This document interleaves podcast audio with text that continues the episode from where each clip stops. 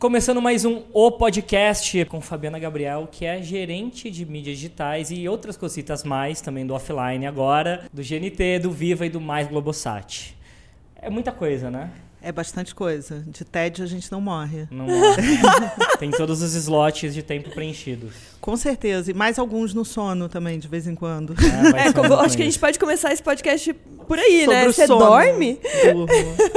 O problema dorme? não é dormir, o problema é a hora que a gente acorda, né? Você às vezes dorme e sonha que você tá trabalhando? Totalmente. Nossa, eu faço isso direto. Eu tenho ideias no sono. E daí você acorda e anota? Acordo, anoto às vezes, às vezes não dá tempo, porque o telefone tocou, eu tô atrasada para uma reunião, aí no meio do dia eu falo, aquela ideia que era incrível. Como é que e aí eu não mesmo? lembro mais. Eu sempre eu tô nessa tinha também. essa coisa, né? Meio do Indie Warhol, meio romântica. Deixa um bloco de anotações do lado da sua cama. Você tem as melhores ideias dormindo em estado de vigília. Eu nunca consegui.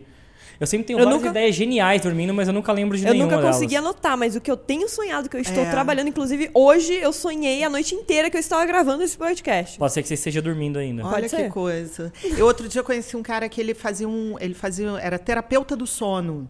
E ele me falou que a única coisa que ele recomenda assim de cara que a pessoa tem que fazer é anotar os seus sonhos. Que ele falou que isso é fundamental para você. Ele, ele faz um trabalho que ele estimula você ter bons sonos. E aí ele falou: quanto mais você escreve, você exercita aquilo. Então, quanto mais você exercita, mais a qualidade do seu sono vai melhorar também. Mas tem que escrever o quê? Do seu, você do seu acorda... sonho e do seu sono. Oh. Desculpa. É... Você escreve sobre seus sonhos. Acorda e escreve. escreve. Acorda e escreve. E outra coisa, você quer sonhar sobre alguma coisa, induz. Então, assim, amanhã eu preciso resolver um problema. Deixa eu ir induzindo, eu vou pensar naquilo e vou, e aí você vai.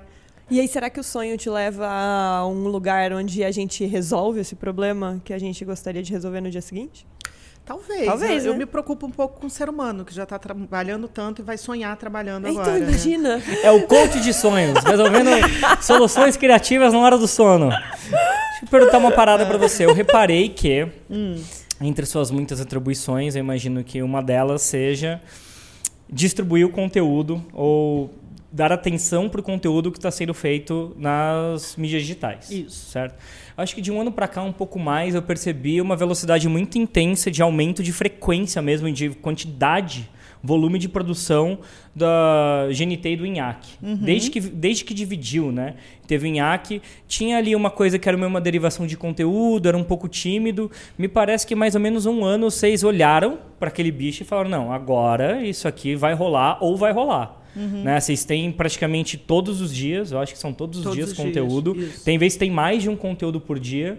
Como que, como que foi essa decisão de estar tá um negócio meio adormecido, meio morno, parecia que não estava ninguém dando muita atenção e de repente tal, tal, tal. É Você, dominar território? Como que é Você fala especificamente de alguma plataforma ou de todas? É, eu, isso me chamou mais atenção no YouTube, a tá. quantidade de produção que vocês estão então. fazendo é, Teve um dia que a gente postou um... Até a gente fez uma live juntos, não sei se vocês lembram, e já tinham postado três vídeos naquele do dia. Credo. Live do Credo. Não, é, acho que foi a live foi. do Credo. E aí já tinham postado três vídeos, a gente postou a live uhum. e ainda depois que subiu a live, subiu mais um vídeo. Ou seja, cinco vídeos em um dia no YouTube.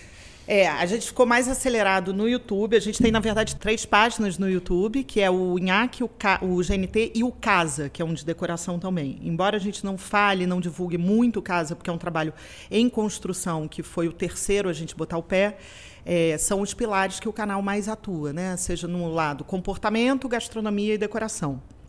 E aí, na verdade, a gente começou esse trabalho maior em 2017. Obviamente que no ano passado ele foi muito mais acelerado, porque a gente precisou ter uma curva de aprendizado também da atuação do YouTube, porque não era uma atuação que o grupo, a empresa estava olhando, então também tem muito de, um, de uma atuação corporativa nisso. A gente passou, montou a View Hub também, que é a, o braço que entrou exatamente para é, fortalecer e atuar junto com os canais no YouTube. Você acha que ele foi essencial para dar essa ajuda, na, acelerar o processo? Acho que com certeza eles tinham uma expertise que naquele momento a gente não trazia ainda de atuação no YouTube. E é, junto com isso existiu também uma atuação nova comercial. E a gente sabe que, é, como toda empresa, na hora que você junta uma demanda comercial, que você tem um foco de todos os canais atuando junto ali, a coisa cresce. Uhum. Né? É, é, muito diferente de um desejo. Ah, eu tenho desejo como eu posso ser gerente de marketing, gerente de mídias digitais e tal. Se eu tenho um desejo sozinha, isoladamente, e eu não tenho aquela atuação casada da empresa, é muito difícil é, fazer, fazer acontecer. sem objetivo de negócio é mais sem difícil. Sem objetivo né? de negócio. Então, na hora que isso se tornou um objetivo, um foco da empresa, em todos os canais, em todas as lideranças, a coisa se acelerou. Mas então, tem, tem uma coisa que é, é bem maluca que, assim, eu vejo a diferença de grandes players, até minúsculos players do mercado americano e como eles são agressivos em produção. Uhum. Por exemplo, o Taste Made é, usa a, a, aquela agressividade típica americana de vou dominar território. Então certo. eles começaram alguns anos, falaram, não, produz, produz, produz, produz. Uhum. Eles produziram assim, era uma quantidade massiva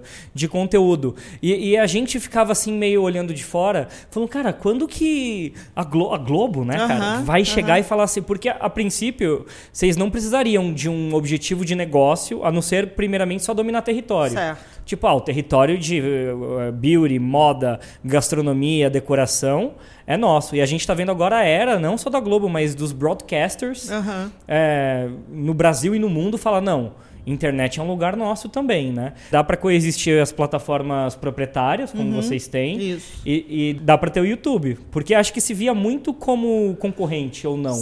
Sim, eu acho que a gente saiu de um. Com certeza, eu acho que é, num primeiro momento, é, a, a, o primeiro olhar foi do quanto canibaliza uma mídia da outra, e a gente sabe hoje já algum tempo que não canibaliza, na verdade se potencializa, e o nosso trabalho é de amplificação, amplificação de público, de audiência, de mensagem que a gente está passando.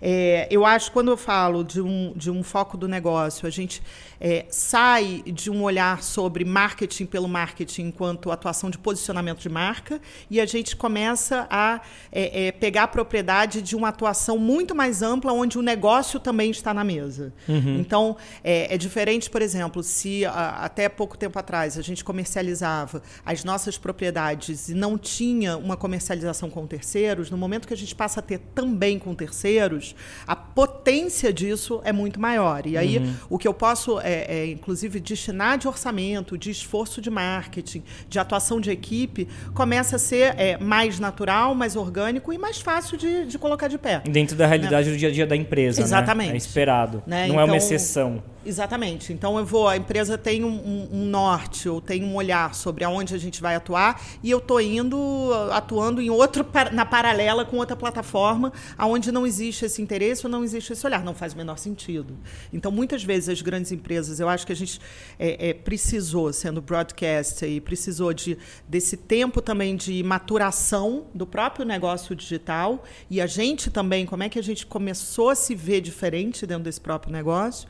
E eu acho acho que hoje a gente criou uma maturidade para isso. E não à toa a gente está tão forte. Seja no YouTube, seja no Facebook, seja no Instagram, seja no Twitter. Né? A gente tem muito clara a necessidade de atuar não apenas em uma plataforma, mas está. Obviamente que o YouTube hoje é uma, uma plataforma a gente, onde a gente bota muito esforço é, seja de energia, seja de orçamento e né, de investimento, mas a gente também sabe o quanto é importante estar também presente em outras plataformas. Eu quero falar uma segunda, um segundo tópico que é interessante, que o, o, essa, essa, esse surgimento da View, dessa atuação uhum. mais forte do GNT, é, no YouTube, nas redes, é, coincidiu com uma aproximação maior com criadores nativos das plataformas, exato, né? Exato. E eu, eu, a gente sentiu na pele e no contrato e tudo mais que existe uma boa vontade é, de realmente ter uma troca, né? uhum. né? a gente faz do nosso lado, vocês fazem de vocês, fazemos coisas juntos. Uhum. É,